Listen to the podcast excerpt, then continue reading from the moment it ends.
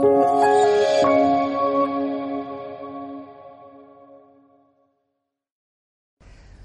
think there's no question that transatlantic relations today are under a real challenge. I continue to think that transatlantic relations are relevant for our world.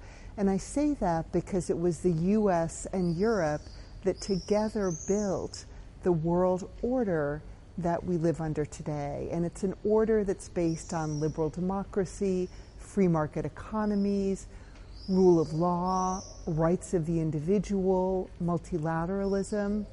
And I think that system has served us extremely well over the past 70 years.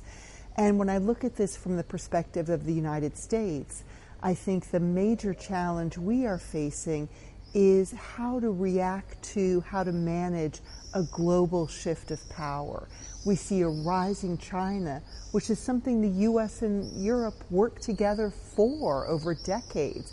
We should be proud that we've lifted millions of Chinese out of poverty, but it means that we're facing a different global order. And I think Americans and Europeans can meet that challenge by together defending those values they believe in.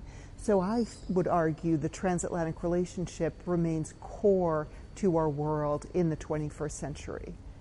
Germany is the largest member state of the European Union. So the role that Germany plays on foreign policy, I think, is critical for the weight that the European Union carries in the world.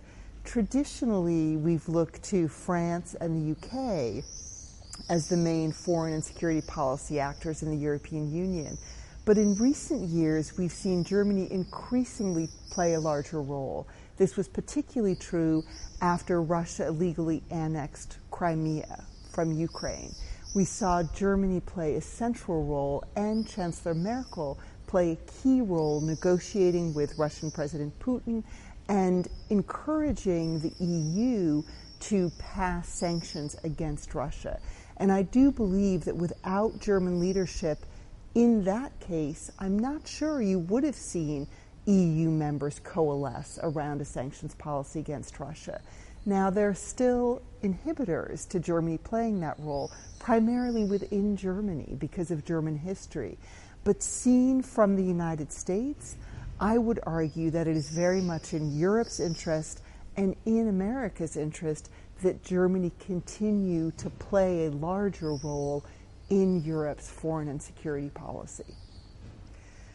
When we think about Germany's role in Europe's foreign and security policy from an American perspective, one dimension that has gotten particular focus has been the amount of money that Germany spends on defense. And certainly under President Trump, this has been a particularly sensitive issue. President Trump has hit very hard the point that all NATO member states should be spending at least 2% of their GDP on defense. Now, this is a pledge that all NATO member states have made, but it's something, it's a goal that they want to work toward. So Germany has said we are going to reach 1.5% of GDP by 2024, and that is not enough for President Trump. I think that issue of defense spending is going to continue to be an important one I would argue that defense spending is one critical metric. And I would agree that America's European allies should spend more on defense. But I also think we care about what those defense dollars or euros are spent on. And there are other elements within the NATO alliance that which we should be equally focused on.